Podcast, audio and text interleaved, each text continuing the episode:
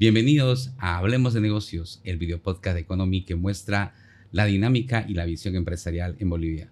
En esta oportunidad nos encontramos con Samuel Doria Medina Monge, gerente general de Conversa.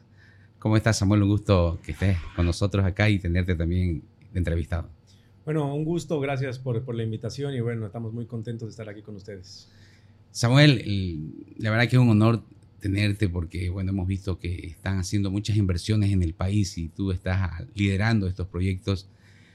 Pero antes de conocer todo esto y entrar en materia, como se dice, queremos conocer a Samuel Doria Medina Monje, ¿no? Eh, ¿Cuáles son sus estudios? Eh, ¿Qué trayectoria profesional, eh, emprendedora tiene, no?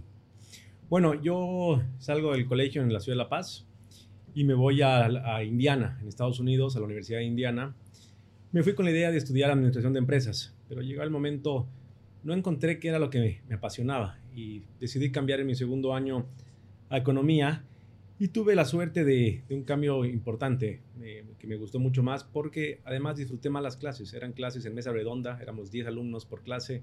Entonces acabé en economía y de ahí, eh, tres meses de acabar la universidad, me llamó mi padre un día, era un sábado creo, antes de irme de vacaciones, teníamos intermedias, me dijo, bueno, te llamo para hacerte una oferta. Yo, claro, dime. Em, quiero que trabajes para mí cuando llegues. Quiero, estoy empezando un nuevo proyecto. Voy a construir un hotel en La Paz. Quiero que vengas un año, eh, lo construyas, me lo dejes abierto y te vayas a hacer tu maestría. Perfecto, le digo. ¿Cuánto vas a pagar? 200 eh, dólares para empezar, me dice. ¿Cómo? Le digo digamos, en mis pasantías que he hecho en La Paz, me pagan más, 200 dólares. Mi, sueño siempre fue trabajar con mi padre, entonces dije, bueno, ok, no hay problema. ¿Aceptó? Eh, no, no, le digo, pero empiezo en agosto, le digo. Ya tengo planificado un viaje, me voy con mis compañeros de, casa aquí de la universidad, unos españoles, me voy con él a Europa, le digo. No, no, no, no, no, no, no hay nada de eso me graduaba 9 de mayo y me dijo, el primero de junio es tu primer día. Le digo, no, no, no, ¿cómo primero de junio? Me estoy graduando, voy 20 días de vacación y empiezo a trabajar y no voy a parar nunca más. Eh, ¿Puedo pensar? Claro, tienes 30 segundos para darme tu respuesta. wow. obviamente acepté. llegué y bueno, empecé a trabajar con, con él y empezamos con el proyecto. Eh, yo había hecho una pasantía en, en Pricewaterhouse y, y bueno, empecé a trabajar a meterme en el tema de la arquitectura, de la construcción, de las ingenierías, aprender a construir. Eso ya hace más de 12 años. Y bueno, empezamos con el Hotel Andino en la ciudad de La Paz. El Hotel Andino abrió el año 2010 eh, y tuvimos que abrir tres meses antes de lo planificado. Ese año eh, el gobierno expropia la fábrica de cemento francesa a, la familia y mi padre me dice, podemos abrir antes, quiero que vean que, seguimos, que sigo invirtiendo, que creo en el país. Y bueno, hicimos un esfuerzo muy grande para poder eh, abrir el hotel mucho antes de lo planificado. Perfecto. Entonces, yo, yo empecé en el Hotel Andino como project manager y cuando inauguramos eh, me quedé como gerente comercial. Yo estaba a cargo de la parte de ventas del hotel. ¿Qué edad tenía esa? 22 eh, años, probablemente. joven. Sí, Y ya asumiendo, la verdad, que retos importantes. sí, sí, sí. Tuve con 22 años como gerente comercial y fui creciendo, gerente financiero un par de años después y eh, posterior a eso ya me quedé como gerente del Hotel Andino y, llevamos a la ciudad de La Paz Jardín de Asia. Entonces también tenemos el restaurante Jardín de Asia, que fue otra inversión que hicimos. Y estuve viendo ambos proyectos. Y posterior a eso, el 2014, eh, el grupo decide la venta de Sobose. Salimos del cemento. Y un par de años posteriores, el 2016, eh, mi padre nos comenta, he hecho una oferta para el Hotel Los Tajivos nos sorprende a todos con, con eso. Se negoció casi un año y llegó el momento de, tenemos que tomar la, ya la toma y el pago del hotel. Entonces yo le dije, bueno, me quiero ir. Eh, quiero irme al Hotel Los Talleros. Me dice, no, no es decisión mía. Tienes que hablar con Armando. Armando eres, Armando Bumucius era el gerente general del grupo en ese momento. De mucha confianza, ¿no? Sí, sí, Armando, sí, sí. Yo he trabajado mucho con él. Eh, entre él y mi padre son las dos personas que yo creo que me han formado, entonces he trabajado muy de mano con ellos siempre. Entonces le dije a Armando, Armando, me quiero ir. Me dijo, excelente, es el que más conoce hostelería del grupo, no tengo ningún problema. Entonces eh, armamos un equipo con, con, un grupo de gente del extranjero para la toma del Hotel Los Tajivos y llegamos dos días antes de la compra del Hotel Los Tajivos. Me acuerdo incluso, había algo esas fechas, creo que era el concierto de Aerosmith y no había hoteles. Eh, ¿Dónde no, no, no, había hoteles donde quedarnos. Oye, encontramos un par de hoteles, tuvimos que dividirnos el equipo, unos en el LP cerca de los Tajivos, otros en otro hotel. Bueno, jugamos y llegamos a la toma del hotel. Eh, dos días antes nos reuníamos, planificábamos todo y entramos, si no estoy mal, era el 13 de octubre o el 12 de octubre. Entramos al hotel, se toma el control del hotel y fue una primera etapa. Eh, yo estuve como parte de este equipo que éramos cinco personas que no éramos ejecutivos del hotel, sino estábamos a cargo de tomar eh, el control del hotel, la parte administrativa, la parte comercial y la parte operativa.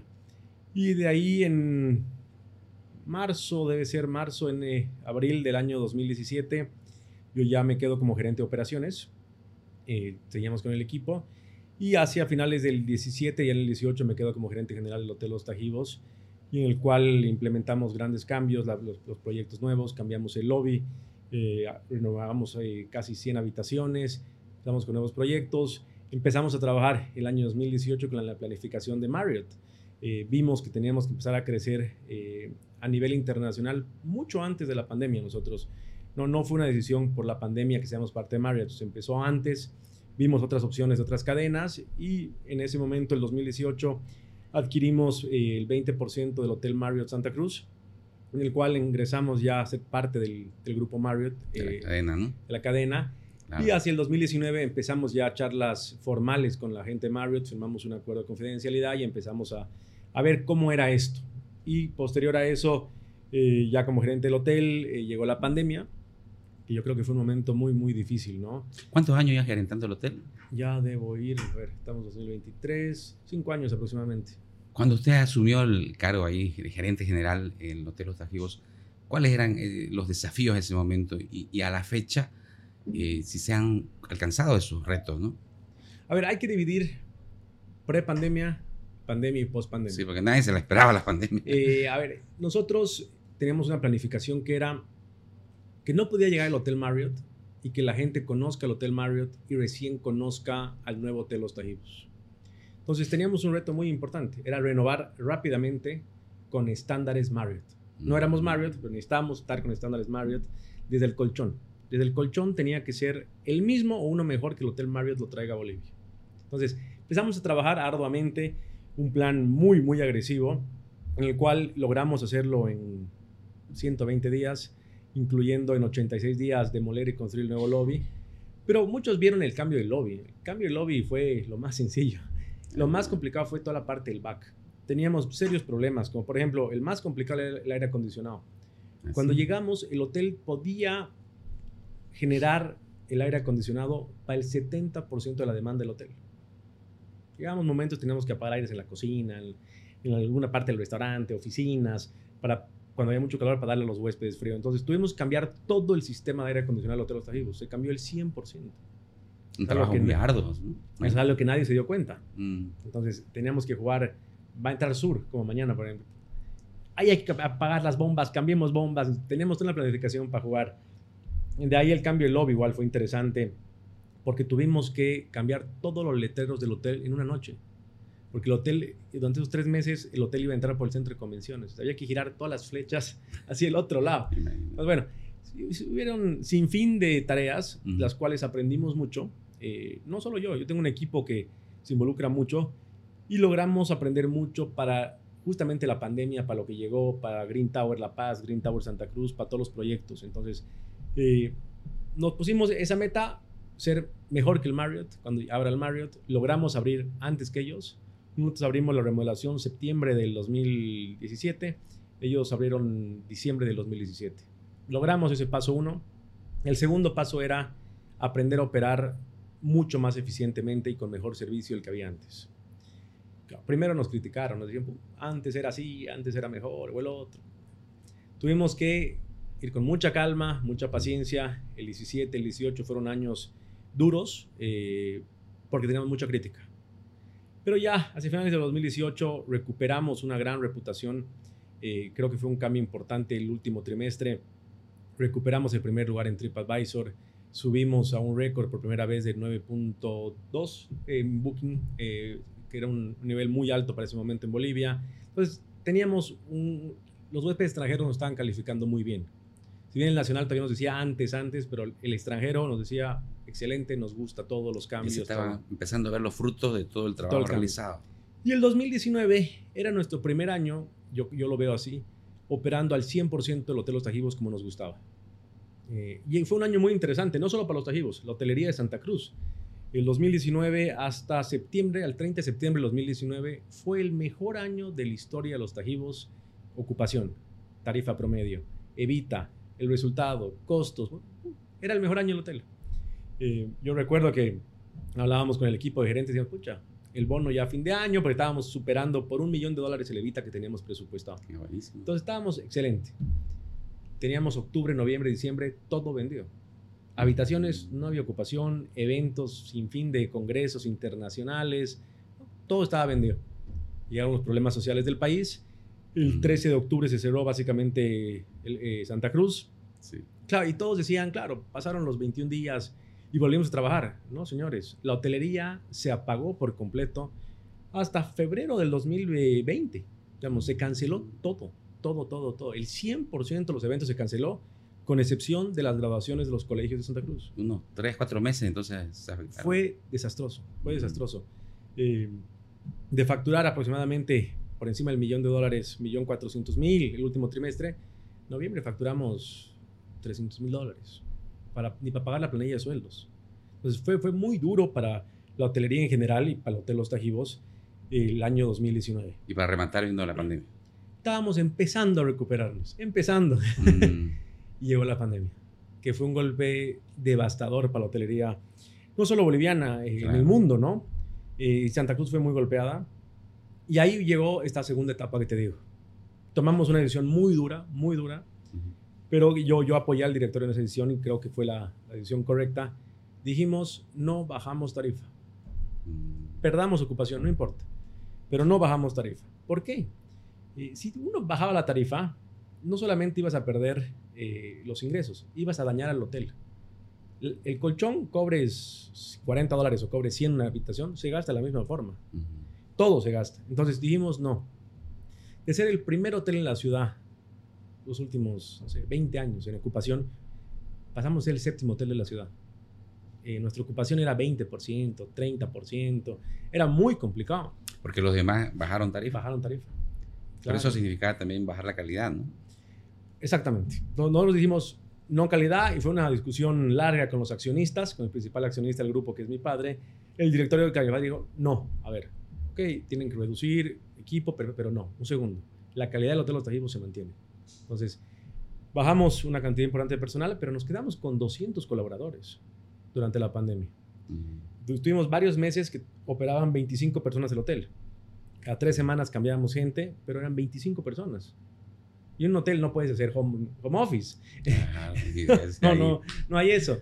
Entonces fue, fue un reto importante, caímos bruscamente, eh, hubo pérdidas muy importantes, varios millones de dólares del Hotel Los Tajivos, y dijimos, paciencia. Me acuerdo, tuve que negociar con, con el banco para la, la, deuda del hotel, y yo les decía, voy a vender como el 2019, el último trimestre del año 2023. No, imposible, Samuel. A ver, los demás hoteles que tenemos nos dicen en el 2021, el 22 van a crecer. Bueno, yo no quiero venir el 21 o el 22 a renegociarte. Estoy diciendo, voy a vender el 2024 recién como el año 2019. Casualmente salieron unas estadísticas del turismo de, Alemania y era algo muy similar. Mm. Posterior conocimos que Marriott tenía la misma línea, que era el 2023. Entonces, fue muy duro el año 2020 eh, de facturar casi 15 millones de dólares, facturamos 4 millones, eh, ni para pagar la planilla.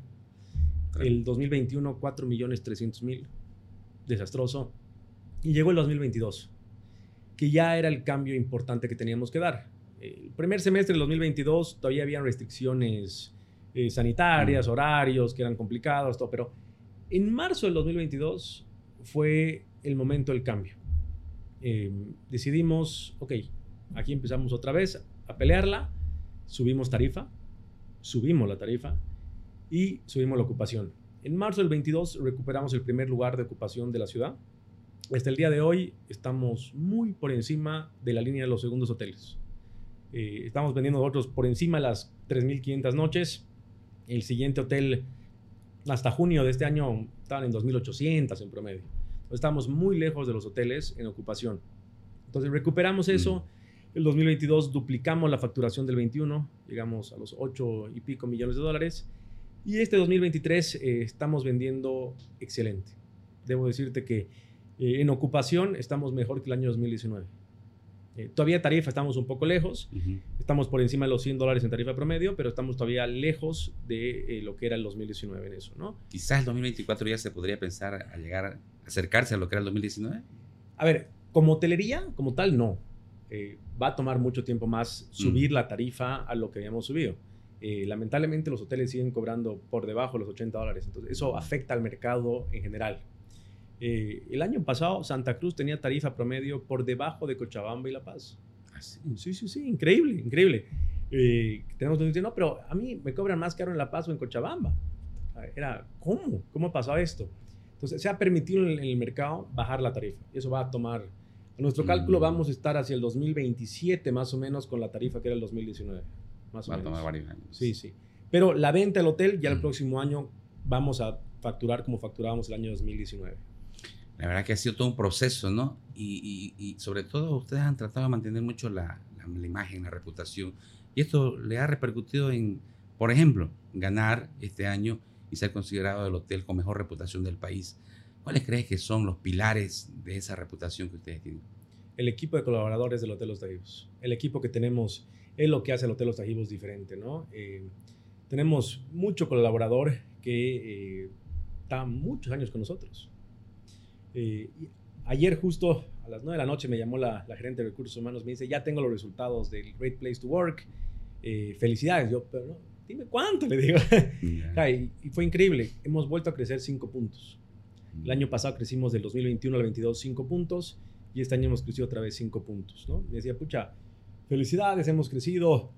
Eh, no es fácil crecer tantos puntos. creo que tenemos un gran equipo de colaboradores que hacen al hotel diferente. Eh, por ejemplo, la, subgerente del hotel, la subgerente general del hotel, tiene más de 20 años en el hotel. De ahí tenemos a, Marco, que, es el, el maître de la terraza, igual, más de 20 años. Frida, la directora del centro de convenciones, lo mismo. Entonces tenemos un equipo de gente de mucho tiempo con nosotros trabajando. Por ejemplo, Andrea, Andrea que es la directora de marketing y ventas, Andrea llegó el año 2017, a los meses que nosotros entramos al hotel. Y ya Andrea ha ido creciendo, hasta a cargo de toda la dirección de ventas y marketing del hotel. tenemos un equipo que está ya muchos años acompañándonos y entienden el valor de la marca. Ellos entienden que tenemos que cuidar siempre el valor de los tajivos, que los tajivos para el cliente. Entonces, siempre tratamos de luchar por porque el, cliente se vaya contento, se vaya con la mejor experiencia. Perfecto. Y no solo eso, también eh, tú, Samuel, ¿no? Has estado creciendo de manera personal eh, como empresario y ha sido considerado también este, este, en el top 10 de los 100 líderes empresariales con mejor reputación de Bolivia. ¿Qué significa para ti eh, recibir este, esta distinción?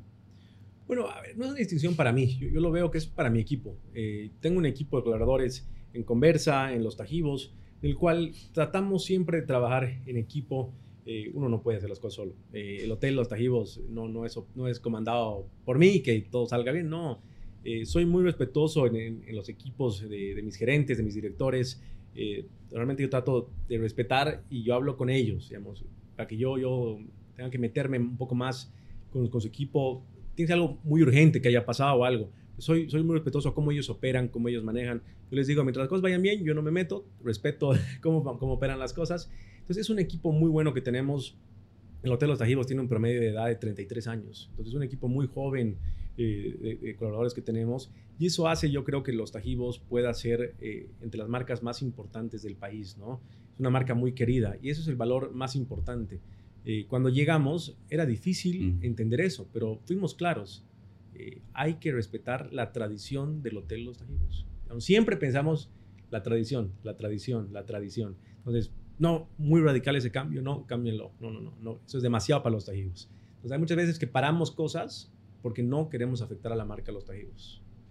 Ahora, obviamente, Samuel, eh, muchas, eh, mucha gente, muchos empresarios que también hubiera gustado también tener un papá como usted, ¿no? Que ha, sabido liderar muchos proyectos, considerado hoy, yo puedo decir, el empresario más influyente de Bolivia, eh, que ha tenido muchos logros Eh, ¿Qué ha significado para usted eh, tener a su padre? ¿Qué lecciones de negocios ha aprendido de él? ¿Y cómo lo ha, lo, ha inspirado usted también a crecer como, como empresario? ¿no? Bueno, obviamente tener un padre así no, no es fácil, ¿no? Seguramente por lo que ya me contaste antes. no, a ver, hay, hay dos, dos, te voy a contar dos anécdotas. lo llamo un día de la universidad y le digo, me he sacado 91 en finanzas, dos, creo. ¿Por qué? ¿Cómo que por qué? ¿Por qué no 100? Ah, él siempre fue de 100, entonces siempre ah, pensó eso. Bien exigente. Y la segunda es, creo que la mejor lección de vida que me ha dado para el tema de negocios es la enfermedad del gerente. ¿Qué es la enfermedad del gerente? Me dice. Cuando me, cuando me volví gerente de, por primera vez en una de las empresas, me, no, no sé, le digo, enfermedad del gerente no, no, no he escuchado. Muy simple. Uno piensa que lo ponen de gerente para sentarse en su escritorio y dar órdenes de sentado. Bueno, señor, te equivocado, me dice. La enfermedad del gerente es esa. Uno se vuelve gerente para dar ejemplo. Uno no, no puede estar sentado, no. Uno tiene que estar en el campo y si tiene que hacer de mensajero, lo hace de mensajero. Entonces, yo no tengo problema en recoger un plato, una bandeja, ayudar cuando se necesite en la cocina. No tengo ningún problema. Entonces, Creo que esa lección fue la más importante y que de vez en cuando transmito esa lección a mi equipo. Cuidado a la enfermera gerente, mucho tiempo sentado, por favor, parece, salga, entonces eh, es diferente. Cuando hablábamos con, con mi equipo de Conversa, Camila y Andrea de los Tajivos, para dónde hacíamos el podcast, yo les decía, pucha, quisiera hacerla en Green Tower, que es donde paso más tiempo en este momento. Eh, yo, yo, si bien soy el gerente de los Tajivos y de Conversa, trato de dividirme 50-50, pero en este momento eh, estoy bastante concentrado en Green Tower, en que cumplamos fechas. Eh, es el proyecto eh, seguramente privado más grande del país, una inversión de casi 100 millones de dólares. Entonces, trato de estar concentrado acá y seguir el ejemplo que mi, que mi, padre siempre me dio de estar presente, ¿no? Entonces, yo trato de estar todos los días en la obra. si no estoy de seis días, estaré cinco de la semana en la obra, estoy aquí presente, veo, subo, analizo eh, está mal puesto esto. me gusta estar en el campo y poder supervisar presencialmente las cosas, ¿no? Claro, eh, Green Tower, como tú dices, eh, es hoy el proyecto inmobiliario, la construcción inmobiliaria más grande del país. pero antes, un poquito volviendo hacia atrás, Samuel, ¿cómo decide el, grupo familiar, el grupo empresarial, Doria Medina, incursionar en, el rubro inmobiliario de la construcción, ¿no? Porque claro, venía del cemento, tenía inversiones en la gastronomía, en la hotelería, y, bueno, entran con fuerza, porque han hecho una edificación tremenda en La Paz, el edificio más alto de Bolivia, y ahora aquí en Santa Cruz, con Green Tower Santa Cruz. Eh, ¿Cómo se decide esto? Y si van a continuar haciendo más proyectos también en adelante. Bueno, a ver, eh, mi padre, que es el líder del grupo, eh, vio en su momento que había una falta de oferta de un producto premium inmobiliario. Entonces, se empezó con Green Tower La Paz, eh, probablemente el proyecto más, más eh, icónico de la ciudad de La Paz, la inversión más grande en los últimos 10, 15 años de La Paz, con casi 50 millones de dólares, un poco por encima de los 50 millones. Y bueno, es el edificio más alto del país. Entonces empezamos de esa forma con Green Tower La Paz, se inició con Green Tower Santa Cruz de la misma forma. Dijimos, pucha, falta vivienda premium en Equipetrol, eh, oficinas premium en Equipetrol y falta el producto que ofrecemos. ¿Qué es el producto que ofrecemos? Nosotros construimos y no nos vamos. Nos quedamos operando los edificios para darle una calidad por siempre al cliente. Nosotros creemos que la calidad que te damos en los edificios que operamos tiene que ser similar al Hotel Los Tajivos. Te comentaba antes de empezar que, por ejemplo, el gerente de Green Tower La Paz es alguien que ha estado trabajando con nosotros más de 10 años, pero ha estado desde el año 2016 en Los Tajivos eh, a cargo de parte operativa, parte administrativa del hotel. Entonces, conoce mucho del servicio al cliente y cómo operar un hotel. Eh, nosotros vemos que un edificio es un hotel. No tenemos camas, no cambiamos sábanas, pero es un hotel que da servicio a gente que vive. Entonces, incluso es más difícil. por eso es que creemos que nuestro producto es diferente al resto de, lo que se ofrece en el mercado. Perfecto. Contame, ¿cómo vayan los avances de la obra? Bueno, estamos eh, cumpliendo cronograma perfectamente, estamos muy bien en el cronograma. Tenemos planificado acabar hacia mediados del próximo año. La idea es estar inaugurando el próximo, próximo año antes de estas fechas seguramente. Eh, y estamos con una obra, con algo que no se oferta, eh, yo creo que te puedo decir en Bolivia. eh, uno aprende los proyectos. Entonces, de Green Tower La Paz hemos aprendido, hemos mejorado. Eh, errores que se cometen, hemos mejorado. La construcción del Hotel Los Tajivos igual se ha implementado acá. Green Tower Santa Cruz va a ser el primer edificio de vivienda que va a tener eh, todas las normas de seguridad anti-incendios con la norma americana. Por ejemplo, todos los departamentos tienen los sprinklers, sensores, todo el sistema para poder que uno pueda vivir tranquilo, que no va a haber incendios en esta zona del país, que no tenemos altura y los incendios se prenden mucho más fácil, ¿no? Así es. Y en cuanto a tecnología, en cuanto a confort y en cuanto a sostenibilidad, ¿cómo se va a diferenciar? Bueno, a ver, Green Tower va a ser el edificio más moderno del país eh, en tecnología, en seguridad y sobre todo en el confort que vamos a ofrecer. Es el primer edificio de vivienda del país que va a tener un sistema de aire acondicionado global, con una central con chillers, y eso va a generar tener un ahorro importante de energía en el futuro. Es una inversión mayor ahora para nosotros, pero el futuro es una inversión eh, para los nuevos propietarios, donde van a gastar menos energía eléctrica de lo que sería con los splits tradicionales que se tienen en todos los departamentos. Bueno. Vamos a, por ejemplo, esa agua se va a reciclar, el agua caliente que sale de esos equipos, y va a ir a la piscina.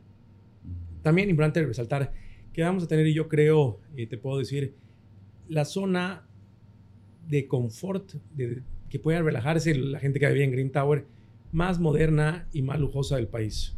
Eh, la piscina que tenemos en el fondo es muy similar a la del Hotel Los Tajivos y el servicio que vamos a tener en toda la parte del piso 8, que es para los copropietarios, va a ser algo muy diferente a lo que están acostumbrados en Bolivia en general a, verlo, ¿no? Tenemos un piso de copropietarios en Green Tower La Paz, en el piso 38, que ha resultado un éxito, pero acá hemos tratado de hacer algo mucho mejor, con una piscina que en Santa Cruz es muy importante, salones de eventos, un restaurante que va a dar servicio a los propietarios, muchas churrasqueras abiertas, cerradas, que van a permitir tener una diferencia muy importante a la gente que vive en Green Tower. Eh, y no solamente estamos hablando de, del factor, digamos, de la inversión que se, acerca a los 100 millones de dólares, también eh, el impacto social, ¿no? La generación de empleos, tanto directos como indirectos, eh, es importante de este proyecto, ¿no? Son más de 5 mil empleos que estamos generando, ¿no? entonces es muy importante la cantidad de gente que trabaja en Green Tower con todas las normas de seguridad que cualquier obra del exterior tiene. Entonces, es una obra muy estricta en cuanto a seguridad y tenemos un equipo se dedica todo su día a supervisar que la seguridad se cumpla al pie de la letra. Tremendo. Ahora, conversa, Samuel, ¿qué, otra, qué otros negocios eh, incluye, aparte de lo que es la hotelería y lo que es la construcción inmobiliaria? Bueno, Conversa eh, como grupo tiene, seguramente es el, el grupo empresarial eh, más grande en la gastronomía. Tenemos varios restaurantes eh, de fine dining, tenemos toda la cadena Burger King a nivel nacional y un par de restaurantes Subway entre La Paz y Santa Cruz. Entonces tenemos restaurantes de comida rápida, de fine dining en, La Paz, en Santa Cruz y comida rápida en Cochabamba también. Eh, en el sector de la gastronomía también tienen planes de hacer nuevas inversiones este o próximo año. Sí, este, este año vamos a abrir en el Hotel Los Tajivos un nuevo restaurante, es un restaurante de comida peruana. Nuestro chef que está con nosotros ya dos años eh, es un chef muy reconocido en el Perú. Eh, entonces vamos a tener un restaurante de comida peruana eh, con muchos ceviches, muchos tiraditos, muchas cosas que son del Perú, con, una cosa muy diferente a lo que estamos acostumbrados. Es una terraza muy linda que da hacia la piscina, el Los Tajivos. Entonces vamos a aprovechar mucho la nueva construcción, los parqueos nuevos que tenemos para la comodidad de la gente y van a poder disfrutar de comida peruana de un excelente nivel. Eh, y cuando inauguremos Green Tower, vamos a tener eh, dos restaurantes nuevos en, Green Tower, uno en el piso 28, otro en la parte de la plaza principal que vamos a tener. Y bueno, eh, vamos a seguir creciendo en Green Tower con estos proyectos. ¿no? En la ciudad de La Paz hemos abierto dos restaurantes, bueno, tres, perdón. Está el restaurante La Suisse, que ahora nos hemos asociado con Marcus Reg ah, en la ciudad de La Paz. entonces, Conversa también es propietaria de La Suisse en el piso 37 de la ciudad de La Paz de Green Tower. Tenemos el restaurante Nina y el restaurante Eco en la ciudad de La Paz en el piso 3 de Green Tower. Excelente. No paran ustedes de hacer eh, inversiones, ¿no? Y eso habla muy bien de ustedes. Eh, aquí, cuando se inaugure eh, para en julio, más o menos ustedes, ¿cuánto prevén tener en cuanto a cuántas empresas tienen previsto que van a estar presentes en, en la torre de oficina? Bueno, a ver, vamos a inaugurar si vemos, si fuera hoy día la inauguración, hoy día empezaríamos con casi el 50% de los departamentos ya, ya estamos con el más del 50% de los departamentos vendidos y en oficinas estamos eh, casi en un 40%. Tenemos un banco muy importante del país que, va a tomar varios pisos del edificio Eh, entonces, y tenemos otras empresas que ya nos han adquirido oficinas y vamos a estar igual con un muy buen nivel de ocupación desde el día que abramos. Genial. Bueno, un poquito para cerrar, quisiera también conocer eh, otra faceta que tú tienes, Samuel. Eh, tú que estás metido en todo lo que es la hotelería, también tienes vacaciones, ¿no? Y cuando tienes vacaciones solamente te gusta conocer nuevos destinos. No sé si tienes en, en, tu mente algún destino al cual quisieras eh, tú conocer, este, aspirar a conocer en el mundo, ¿no? Bueno, a ver, me, me, gusta conocer siempre nuevos países, nuevos destinos. Es, creo que el viajar es algo que me apasiona mucho, donde uno puede disfrutar, eh, desconectarse, conocer nuevas cosas. Y te digo, siempre viajando vemos eh, nuevas cosas. Por ejemplo, en el Hotel Los Tajivos, cuando demolimos la torre y empezamos a construir la parte nueva, fuimos construyendo con una gigantografía que no era normal en Bolivia teníamos una tela con la impresión de cómo iba a acabar el edificio. Muchas personas de la noche decían, pucha, qué rápido, ya han terminado. y esto lo vi en Europa, en un viaje que fuimos y en Italia, en, Milán, lo pude ver, que todos los edificios son cubiertos con la imagen de cómo va a quedar el edificio. entonces, mm. uno aprende viajando también nuevas tecnologías que puede traer al país y nuevas cosas que van a darle un beneficio a Bolivia para seguir creciendo. ¿no? Me imagino que ha viajado a muchas partes del, del mundo, diferentes continentes, ¿no? Gracias a Dios he tenido la oportunidad de conocer varios países y donde uno va siempre aprende cosas nuevas, ve cosas nuevas con lo que me contaste, ¿no? Y aparte de ello, de tu tiempo libre, ¿te gusta practicar algún tipo de deporte? no sé si sos aficionado a, alguna cosa. Bueno, a ver, eh, he vuelto al gimnasio después de muchos años, hace tres meses ya constantemente. Eh, y bueno, a ver, me gusta pasar mucho tiempo con, con mi familia, con mi esposa, mis hijos, eh, también con, con, mis amigos. entonces, siempre trato de, el fin de semana de, distraerme un poco y separar eh, el trabajo con, con, la familia y con los amigos. Tengo, tengo algo que trato de, enseñar a, a, mi equipo de colaboradores. Eh, yo salgo de mi trabajo y les digo, apago el chip, bajo el térmico. ¿no? ¿Cómo haces? Si uno no aprende a separar, salir de la oficina, llegar a su casa y tener la mente en su casa y no en el trabajo, digo, es muy difícil. Entonces, es algo que aprendí. Eh, eso fue una lección de Armando que me dijo, tienes que aprender a separar, apagar el chip y bueno, creo que he aprendido a poder separar ya eso eh, y me da mucha más paz. No, no, es que deje de pensar los problemas, no, pero trato de separar eh, el tiempo y, disfrutarlo con mis hijos eh, que están pequeños, entonces trato de disfrutar mucho con, con, los tres que tengo para, para poder, la verdad, estar con ellos el mayor tiempo posible. Perfecto. Y finalmente, ¿qué mensaje tú puedes dar a aquellos jóvenes que están iniciando ya sea un emprendimiento propio, o que también este, quieren ser, destacarse en, la profesión en la que están ellos, ¿no? Eh, no sé, tú de tu experiencia, ¿qué le dirías a ellos? Bueno, a ver, lo, más importante siempre es el equipo. Eh, uno no puede hacer todo. Entonces, ese dicho que dice dos cabezas piensan mejor que uno es cierto. Y cinco, mucho más. Entonces, siempre es bueno formar un buen equipo de colaboradores eh, porque así uno puede crecer y concentrarse en lo importante. Si no, uno tiene que estar en todo y, no vas a concentrarte en lo que tienes que hacer y no vas a crecer lo suficiente. El segundo, perseverancia. Eh, no, no es fácil, obviamente. Eh, es algo que a mí en la pandemia me pasó. El equipo de gerentes que era de los tajivos del pasado, cuando tenían 20% de ocupación, decían, pucha, me voy, ¿no? Eh, ¿Qué está pasando? Tranquilos, yo vine a un hotel nuevo, un hotel donde había que empezar, donde la ocupación era lenta, entonces fuimos creciendo. Entonces, calma, no, es de un día al otro que, las cosas eh, crecen o cambian. hay que tener mucha paciencia, eh, ser muy calmado en la toma de decisiones y sobre todo, como te digo, rodearse de un buen equipo y ese equipo tiene que ser también un equipo que tenga diferentes eh, jugadores, ¿no? Como un equipo de fútbol, no, no, no, todos delanteros. Entonces tenemos que armar un equipo que puedan engranar todos juntos. Perfecto. Muy importante tus palabras y bueno, te agradezco por este tiempo. Yo sé que vamos a continuar viendo porque como tú dices, el dinamismo que ustedes tienen como grupo empresarial es importante y van a seguir haciendo nuevas inversiones y nosotros vamos a seguir también, bueno, conociendo y mostrando esto a nuestro público, a nuestras audiencias. Así que te agradezco mucho, Samuel, por este tiempo y hasta una nueva oportunidad. Pues. Gracias. También quiero agradecer a, nuestro, eh, a nuestra audiencia que siempre fielmente nos está viendo y decirle que nos sigan en las redes sociales y vean nuestros próximos capítulos en Hablemos de Negocio. Hasta la próxima.